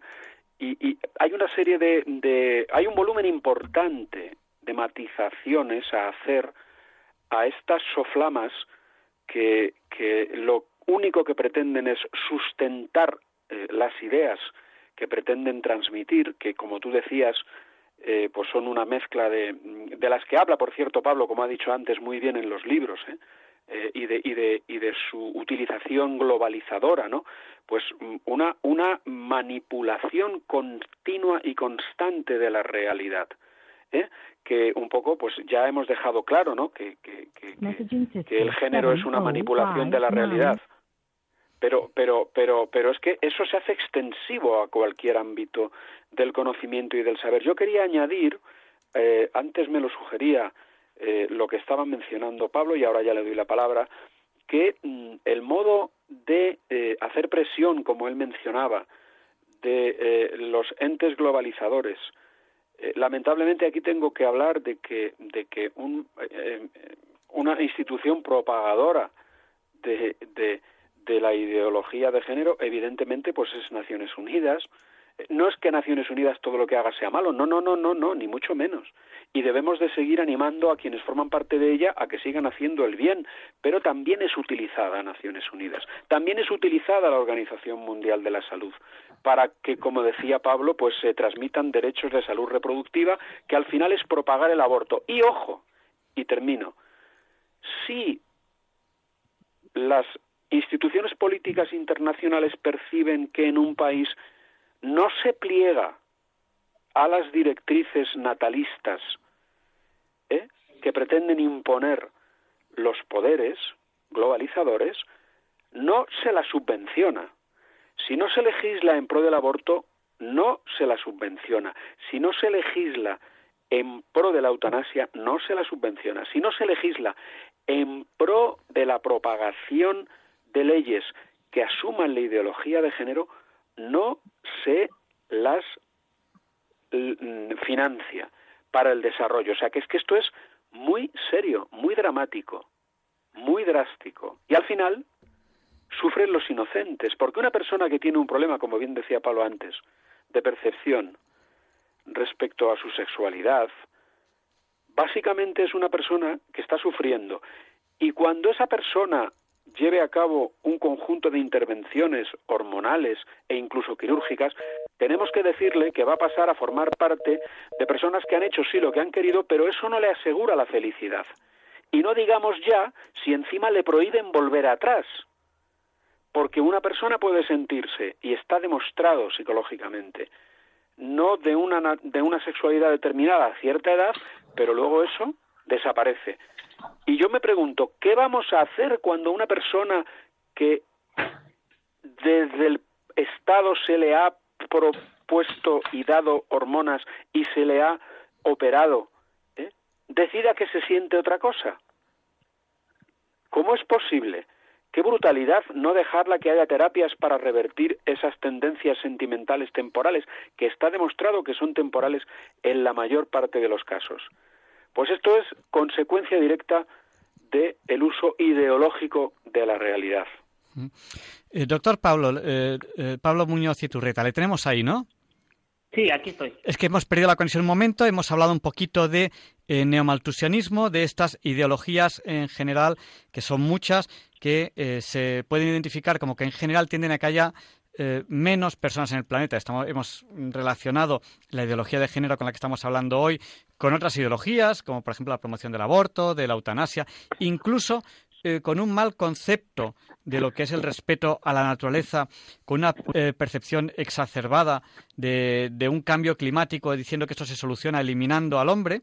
Y ahí yo creo que también eh, nuestro actual Papa, Papa Francisco, pues tiene una encíclica en la cual habla de cómo todos tenemos que respetar el planeta, pero evidentemente no lo plantea con una eliminación de la persona, lo cual es una aberración, porque hay, muchas veces que, se entiende que el ecologismo es eso, eliminar a la persona a la persona. Entonces hemos relacionado un poco todas estas ideologías que, entre comillas, se llaman modernas, que tienen algo en común, y es que haya menos personas en el planeta. Hemos hecho un número gordo y hemos visto pues que, realmente no, no, sobran personas en el planeta. Cabrían todos en la península ibérica, que es una porción muy, muy pequeña de tierra dentro del planeta. Le digo, porque se ha cortado la comunicación un rato y no sé lo que se ha perdido o lo que no. No sé si quiere, si quiere hacernos alguna reflexión a este respecto. Bueno, ciertamente que hoy en día incluso se hace uso de la noción de justicia climática, eh, que no es más que una aplicación de las categorías marxistas y posmodernas a la cuestión del, cambio climático para imponer el control sobre las, naciones y especialmente controlar el crecimiento de la población. Porque ¿qué dice esta, esta, esta falsa justicia climática? Que como la gente que tiene, por ejemplo, propiedad privada es la que más contamina, ellos deben pagar a los pobres por el privilegio de contaminar el mundo. Pero no queda solamente en eso, y es ahí cuando entonces los gobiernos aprovechan y nos suben impuestos. Aquí en Canadá, por ejemplo, tenemos impuestos altísimos al carbono, que eso se, eso se ve cuando uno va, va a cargar gasolina en la, en la gasolinera, pero también está de, de fondo la cuestión de la eliminación de los pobres. ¿Y por qué es eso? Porque estos, estos profetas del cambio climático dicen que como son los pobres los que van a sufrir en caso de una eventual catástrofe climática, en un acto de misericordia los tenemos que eliminar antes que nazcan, de tal manera que esos niños por nacer nunca sufran. Entonces nosotros somos tan misericordiosos que los vamos a eliminar. Es el mismo argumento genésico, por ejemplo, por el cual se trata de eliminar a niños con síndrome de Down, a niños, por ejemplo, que, que, nazcan con algún tipo de malformación, con el falso argumento de la compasión para que esa persona no sufra, la tenemos que eliminar. Y eso es algo realmente macabro, es algo, es algo macabro. La misma, los mismos objetivos de desarrollo sustentable de las Naciones Unidas, hay uno que dice que uno de los obstáculos para la productividad de una nación es tener personas discapacitadas en una nación. Entonces, obviamente, que lo que dicen solapadamente es que hay que eliminarlos antes de que nazcan, porque si no, eso se vuelve un obstáculo. Y, es, una, es una visión realmente totalmente anticristiana, antihumana y en contra del bien de la persona y de la alegría también que trae una familia una, una persona con, con más allá de sus limitaciones o, o discapacidad o, o problemas neurofisiológicos que pueda aparecer. a mí me parece macabro realmente todo esto. Yo creo que tenemos que, ir terminando ya, ya la entrevista y a lo mejor sería bueno que cada, cada uno de los participantes eh, que son Alfonso Carrascosa, que es eh, habitual colaborador del programa de Diálogos con la Ciencia, doctor en biología, una persona yo creo que es idónea para hablar de ideología de género, y el doctor Pablo Muñoz Iturrieta, que es doctor en filosofía política y legal, tiene máster en psicología filosófica y estudios de grado en filosofía, teología y humanidades pues que nos hagan un poco una conclusión de, de, lo que hemos hablado hoy y si quieren pues aprovechar y, comentarnos algo más, si les ha quedado algo en el tintero. Eh, ¿Por quién empezamos? ¿Quién, quiere ser el primero en, digamos, cerrar el programa? A mí me gustaría completar una cosa que acaba de decir Pablo antes de que se me olvide sobre eh, esto de eliminar a los, a los menos aptos que efectivamente, pero mm, yo vuelvo un poco a, a lo que he planteado eh, varias veces en, la entrevista que se nos quiere hacer creer que esto es moderno eh, y además eh, que se nos quiere hacer creer que eh, la eugenesia tiene relación solamente con, con el régimen nazi, etcétera. No, no, no, no, no, no, no. Yo insisto en que detrás de esta de esta de esta idea de la superpoblación y del control de la población hay una importante participación de importantes lobbies de Estados Unidos para controlar la población mundial porque fue detectada como una amenaza allá por los años 60. Pero ahora refiriéndome concretamente a la eugenesia, eh, Theodore Roosevelt, que fue presidente de los Estados Unidos de 1901 a 1909, eh, hizo un famoso discurso eh, en el cual habló precisamente de que había que dejar nacer solamente a los elementos válidos. Theodore Roosevelt, el presidente de los Estados Unidos de América. Esto era la primera cosa que, quería decir. Y la segunda, para terminar, es que no todas las personas que eh, han eh, echado a andar la ideología de género eh, han sido filósofas. La mayor parte sí. Denotando con ello, quiero el, el, que caiga en la cuenta la audiencia de que se trata de manejo de ideas y manejo de lenguaje. Hablaba yo de una filóloga Londa Schevinger, que también es una persona que ahora está están intentando introducir a través de ella, al menos en el ámbito europeo, eh, la ideología de género en la investigación para que, cambiando la palabra género eh, y sustituyéndola por sexo, parezca que se están haciendo estudios de género. En los países nórdicos de Europa ya no dan dinero para estudios de género porque es todo mentira es todo mentira. Pero quería decir que hay también dos personas muy señaladas de las cuales habla Pablo de manera magistral en sus libros, que son John Maney y Alfred Kingsley. Kingsley, Kingsley.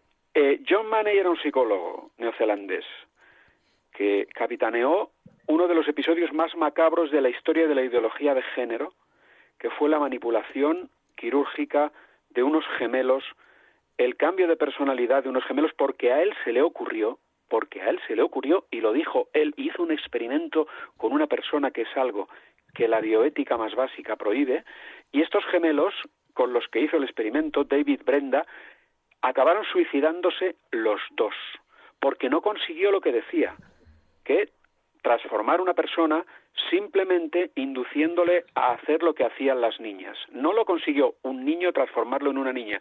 Y cuando esa niña que fue operada, supuesta niña, descubrió que era un niño, revirtió todas las cosas que le habían hecho y finalmente acabó con una crisis tan fuerte que se suicidó.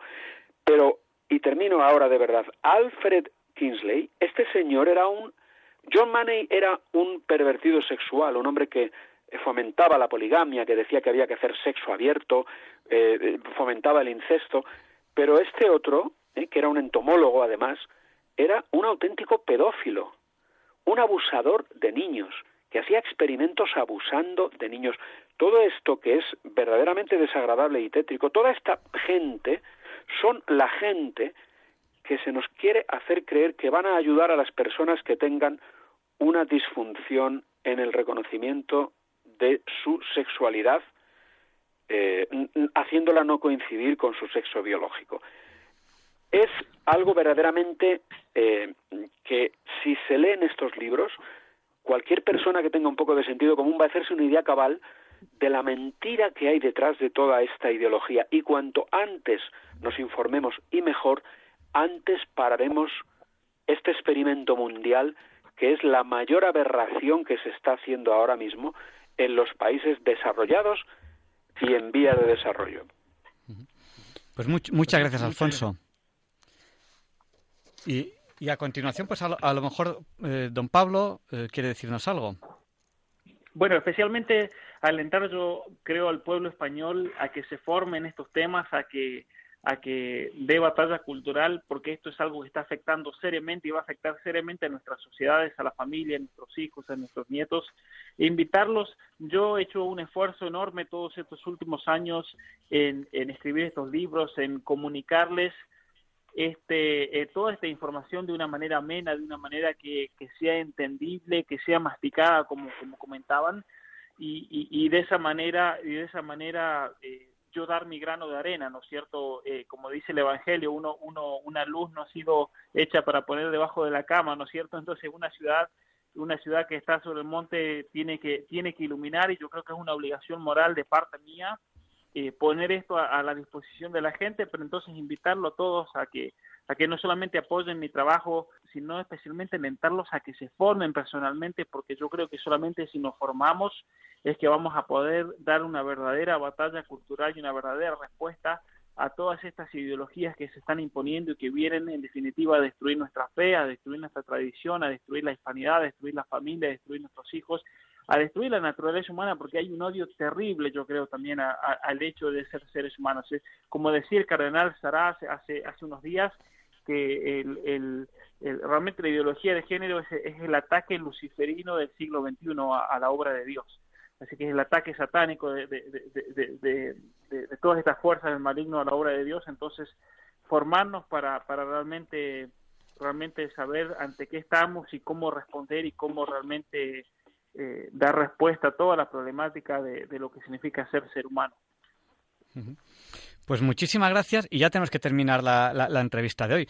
Muchas gracias a, los dos. Hoy hemos tenido un programa interesantísimo en el que hemos hablado de ideología de género, hemos acabado de muchas ideologías con Alfonso Carrascosa, doctor en biología. Eh, su actual destino es el Museo Nacional de Ciencias Naturales, con el doctor Pablo Muñoz Iturrieta, que es doctor en Filosofía Política y Legal, es máster en Psicología Filosófica y Estudios de Grado en Filosofía, Teología y Humanidades, y bueno, eh, hemos hablado, mm, han servido para preguntar estos libros que ha publicado, Atrapado en el cuerpo equivocado, la ideología de género frente a la ciencia y la filosofía. También tiene un libro muy interesante sobre el significado de la libertad religiosa y otro muy reciente que es Las mentiras que te cuentan, las verdades que te ocultan.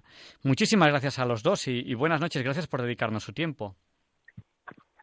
Muchas gracias, por la invitación también. Muchas gracias. gracias. Gracias a ti, Javier Ángel. Eh, Pablo, ha sido un placer saludarte.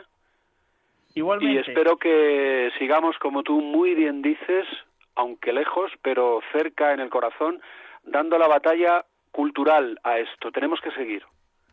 Tenemos que seguir con máximo respeto hacia las personas que padecen este tipo de problemas, pero ojo, ojo, denunciando la manipulación que se está haciendo de tanto sufrimiento y de tanto dolor y intentando, en, definitiva, ayudarnos unos a otros, que es para lo que Dios nos ha puesto en la tierra. Pues muchas gracias a los dos y buenas noches. Buenas noches. Hasta luego. Ya es viernes 13 y Luis Antequera nos explica por qué hoy, 13 de agosto, no es un día cualquiera. It's a lovely day today, and whatever you've got to do, I'd be so happy to be doing it with you. But if you've got something that must be done, and it can only be done by one, there is nothing more to say except it's a lovely day for saying it's a lovely day.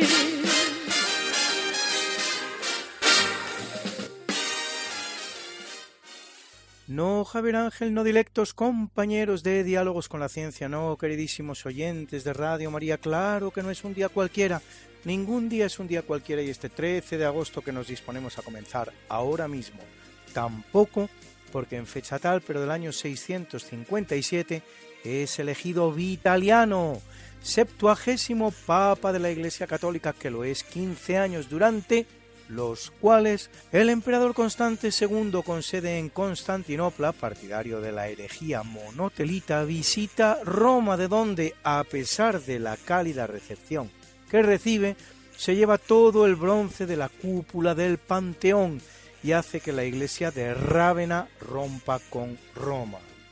Si se entenderá bien italiano, por el contrario, con el sucesor de Constante en el trono imperial, Constantino IV. Durante su papado empieza a utilizarse el órgano en las iglesias.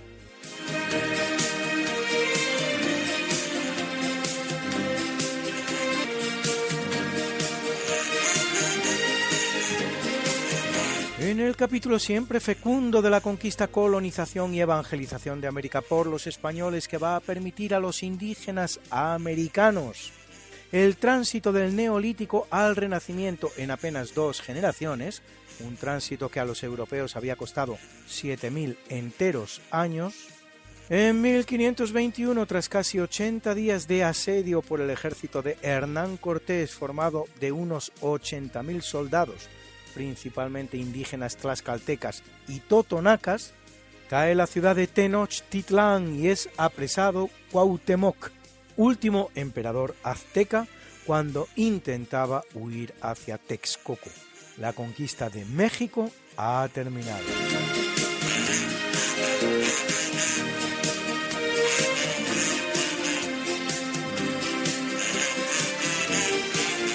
En 1553, por orden del protestante Juan Calvino, hombre fuerte de la ciudad, es arrestado en Ginebra el teólogo y científico español Miguel Servet, descubridor de la circulación de la sangre en el cuerpo humano, que será juzgado por pertenecer a la herejía anabaptista que niega la Trinidad y el bautismo de infantes, condenado a la hoguera, donde arderá el 26 de octubre.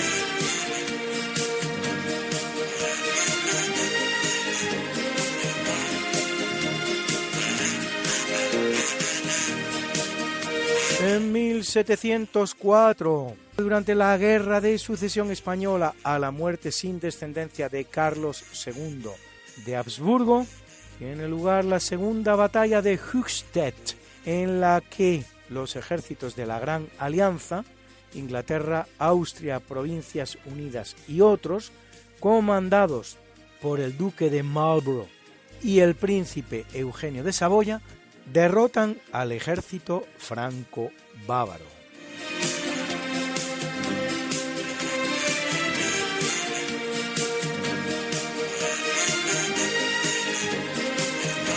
En 1762, en el marco de la Guerra de los Siete Años, La Habana cae en manos inglesas. Las negociaciones de paz que ponen fin a la guerra con el Tratado de París suponen su devolución a España pero a cambio de la Florida, en territorio norteamericano. Solo 14 años después, sin embargo, con ocasión de la Guerra de Independencia norteamericana en la que España participa, esta recupera de nuevo la Florida.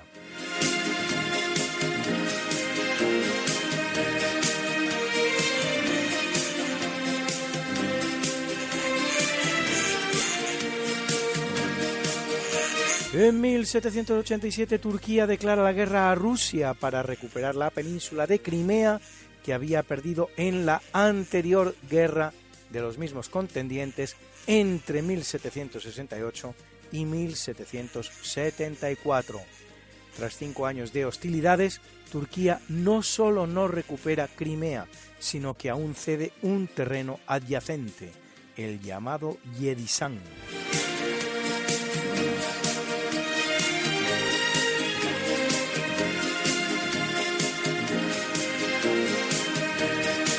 En el marco de los cientos de conflictos civiles y entre vecinos que se producen en América desde que desaparecen los virreinatos con la salida de España del escenario, en 1846, en el marco de la guerra mexicano-estadounidense, la entonces ciudad mexicana de Los Ángeles es ocupada sin resistencia por fuerzas militares de los Estados Unidos, al mando de John C. Fremont, en lo que representa un importante paso en la conquista norteamericana de California y el final de una guerra en 1848 que para México va a representar la pérdida de 2 millones de kilómetros cuadrados de su territorio, es decir, la mitad de todo él. Y en 1914 se firman los tratados de Teoloyucán, que ponen fin a la guerra civil entre el cuerpo de ejército del nordeste mexicano y el gobierno federal de Victoriano Huerta.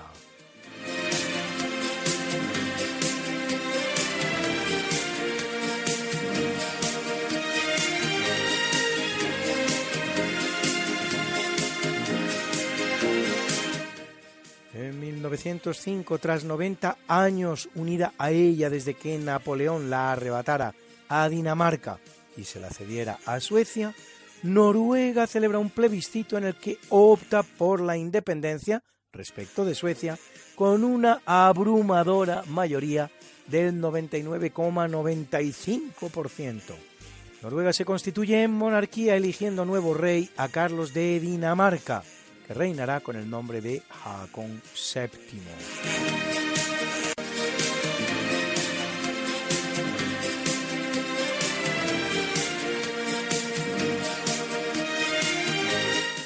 En 1961 en Berlín, al incrementarse el ritmo de huidas desde la parte oriental que gobierna la URSS hacia la parte occidental que gobiernan Estados Unidos, Francia e Inglaterra, las autoridades comunistas empiezan a construir un muro que las impida, el cual será conocido como el Muro de la Vergüenza, uno de los primeros construidos para evitar que las personas abandonen una ciudad y no para evitar que otros la conquisten. Construido en hormigón, tendrá 5 metros de altura y estará coronado por alambre de espino electrificado y vigilado desde torretas con guardias y ametralladoras. Alcanzará una longitud de 120 kilómetros y será finalmente derribado el 9 de noviembre de 1900.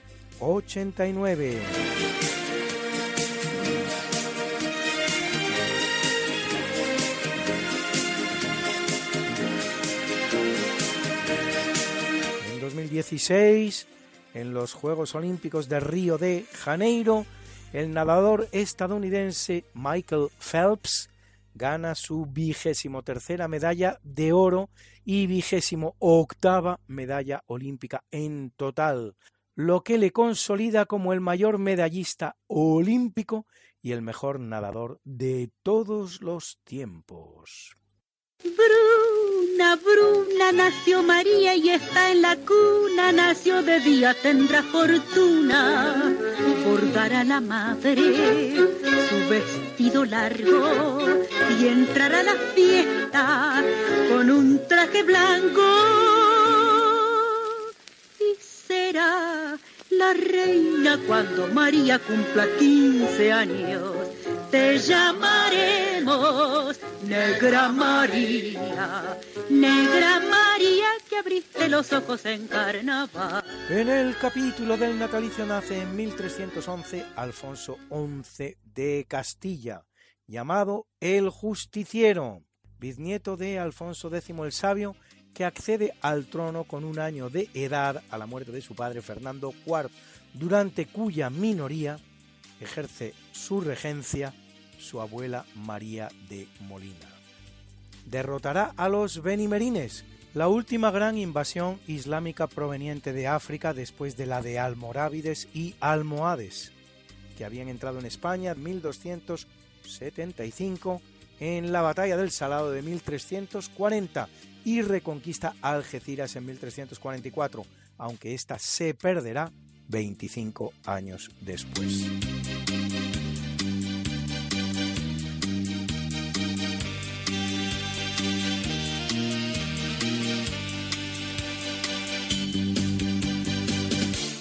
Es un gran día para el automóvil y las grandes fábricas de automóviles del mundo, pues en 1866 nace Giovanni Agnelli, empresario y senador italiano que en 1899, a sus 33 años de edad, funda la fábrica italiana de automóviles de Turín, Fiat, la cual lanza al mercado los famosos 500 y 600 y que hoy cuenta con 181 plantas de producción en 30 países del mundo. Y en 1891 lo hace el sueco Asar Gabrielsson, fundador de AB Volvo. Por si todo ello fuera poco, en 1892 nace Felix Heinrich Wankel, ingeniero alemán inventor del motor rotativo Wankel, un diseño de motor a explosión sin cilindros utilizado en la fábrica de automóviles Mazda.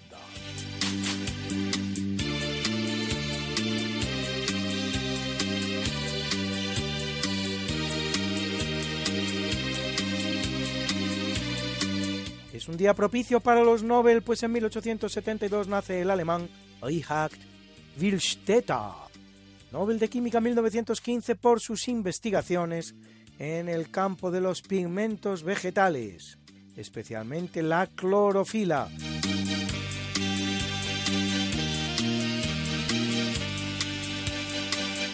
En 1912 lo hace el italiano Salvador Edward Luria, Nobel de Medicina 1969, por sus descubrimientos sobre el mecanismo de replicación de los virus y su estructura genética.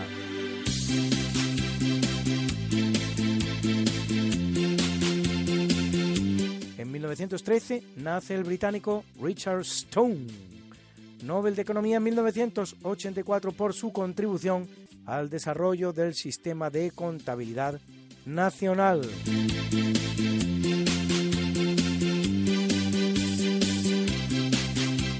Y en 1918 lo hace uno de los más grandes, el británico Frederick Sanger, doble Nobel de Química en 1958 por sus trabajos para el descubrimiento de la estructura completa de la insulina y en 1980, 22 años después, por su método de secuenciación de ADN, conocido como método de Sanger, que le servirá para secuenciar el genoma del bacteriófago IX174, primer organismo del que se secuencia totalmente su genoma, base fundamental para proyectos tan ambiciosos como el proyecto Genoma Humano. Cuarta persona en recibir semejante doble galardón. Tras la franco-polaca Marie Curie y los norteamericanos Linus Pauling y John Bardeen.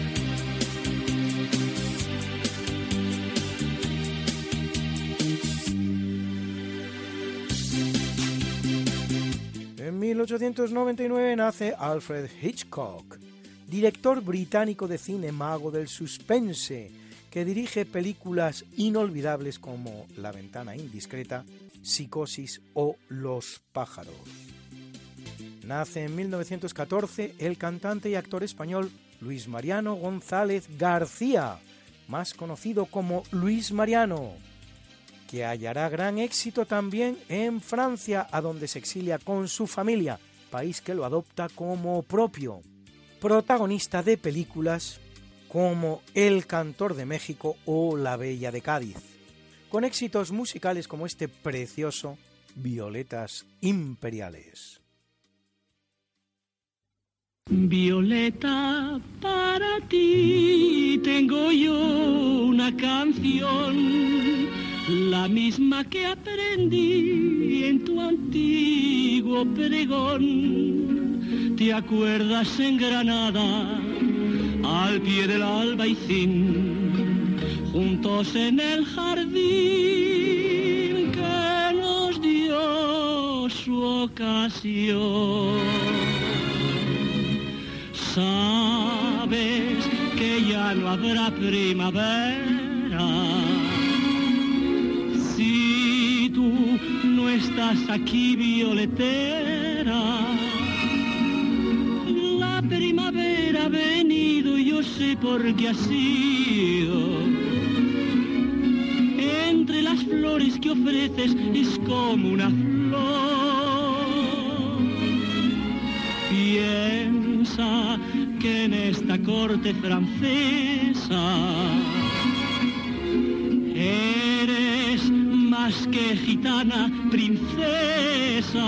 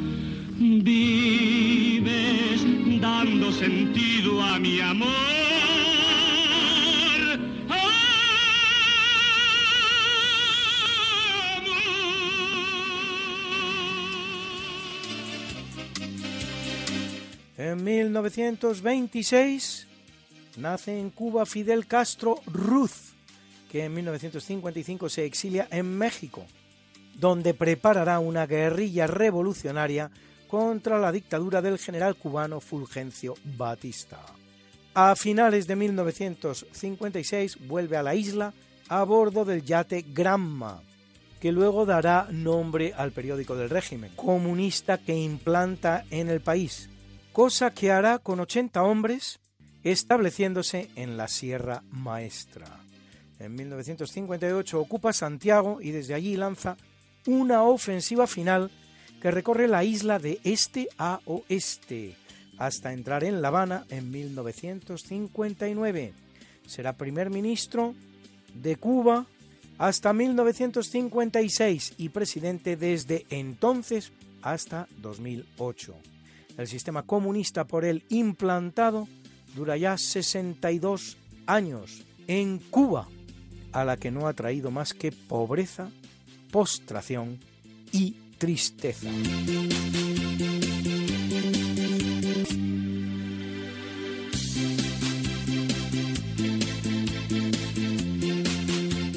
Y en 1931 nace Eduardo Madeo, cantante argentino del grupo Los Fronterizos, al que debemos este maravilloso Gloria de la Misa Criolla de Ariel Ramírez.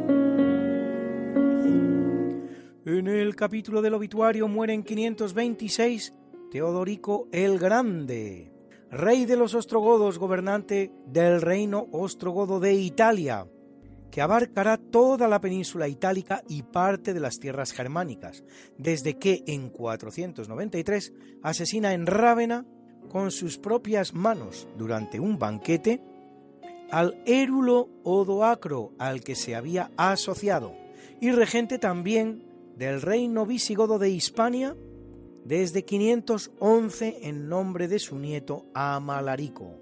A su muerte su reino será fácilmente absorbido por el imperio bizantino, en cuyo trono se sentaba ya el gran Justiniano I.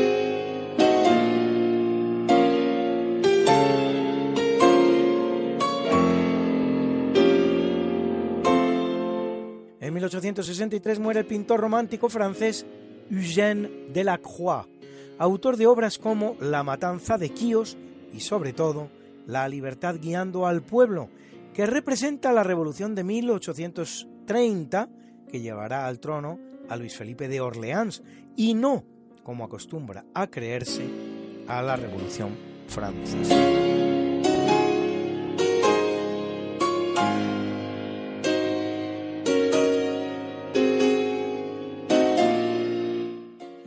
1910 muere la enfermera británica Florence Nightingale, una de las grandes pioneras en la práctica de la enfermería, ciencia que cuenta entre sus grandes fundadores, por no decir su gran fundador, con la figura sin par de San Juan de Dios, el español San Juan de Dios, la cual, Florence Nightingale, se emplea con especial dedicación en la guerra de Crimea y escribe la obra Notas sobre enfermería, qué es y qué no es.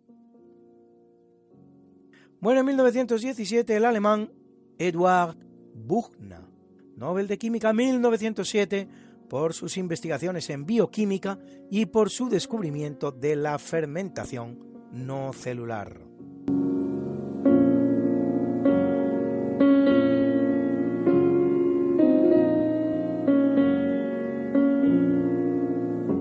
1946 el que muere es Herbert George Wells, más conocido como H. G. Wells, novelista británico, autor de grandes obras como La máquina del tiempo, El hombre invisible o La guerra de los mundos, en la que narra una invasión de la Tierra por seres extraterrestres que relatará en radio Orson Welles, creando un escenario de pánico entre sus oyentes sin precedente en la historia de la radiofonía, al creer estos que se trataba de un evento real.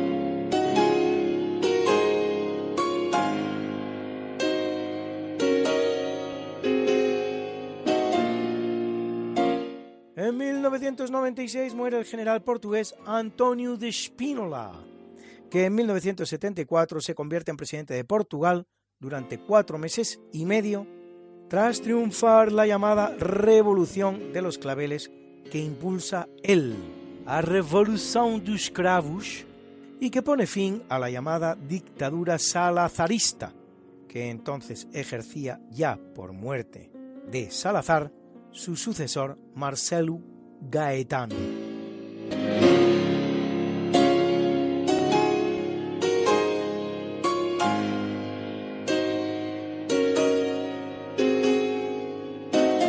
En 2007, a los 114 años y 221 días de vida, muere Yone Minagawa, mujer japonesa considerada la persona más longeva del mundo en el momento en que tiene lugar su óbito. Yone había sobrevivido a sus cuatro hijos varones, no así a su hija, y dejaba siete nietos, doce bisnietos y siete tataranietos. Qué linda está la mañana en que vengo a saludarte. Venimos todos con gusto y placer a felicitarte. El día en que tú naciste, nacieron todas las flores. En la pila del bautismo cantaron los ruiseñores. Ya viene amaneciendo, ya la luz del día nos dio. Levántate de mañana, mira que ya amaneció. Y felicitamos hoy a la guapa escritora española de origen uruguayo, Carmen Posadas, autora de obras como Pequeñas Infamias o La Bella Otero, que cumple 68, y a la cineasta española Gracia Querejeta, directora de películas como Héctor o Invisibles, que cumple 59.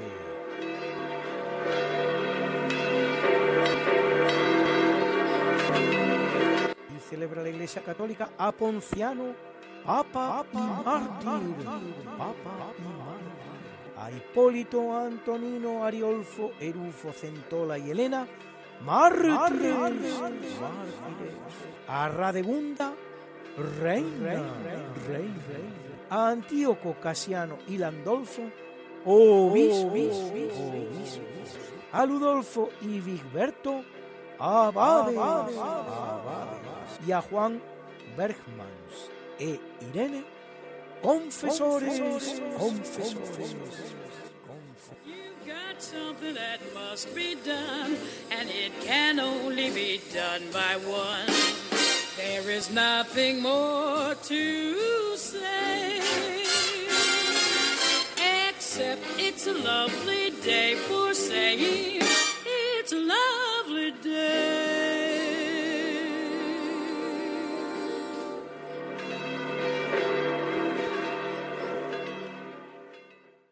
Muchísimas gracias, Luis, por esta interesantísima sección de efemérides a la cual todas las semanas llamamos Hoy no es un día cualquiera. Tenemos ya que terminar este programa de hoy, viernes 13 de agosto de 2021. Les esperamos la semana que viene, si Dios quiere. No falten. Creo que hoy ha sido un programa interesante, una entrevista quizás larga, pero muy profunda. Les animo a volver a escucharla en el podcast. Enseguida se colocará en el podcast de Diálogos con la Ciencia en Radio María. Y yo creo que es una entrevista digna, no solo de volver a escuchar, sino de recomendar.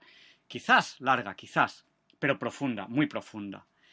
Ya saben lo que les voy a decir. No nos olviden en sus oraciones.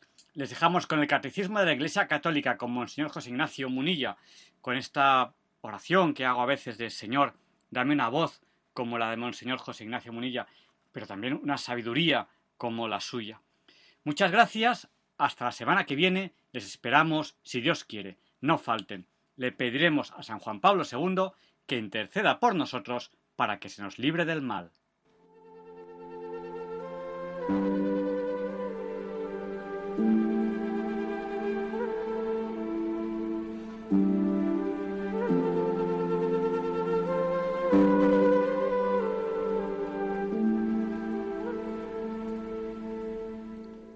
Y así concluye en Radio María el programa Diálogos con la Ciencia.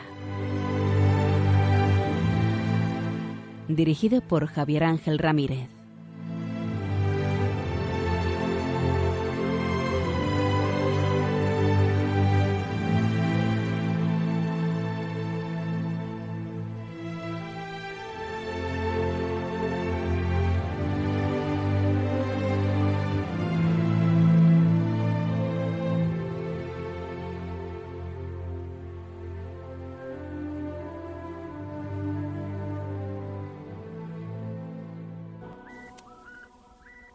Gesù annunzia molte volte la paternità di Dio nei riguardi degli uomini, riallacciandosi alle numerose espressioni contenute nell'Antico Testamento.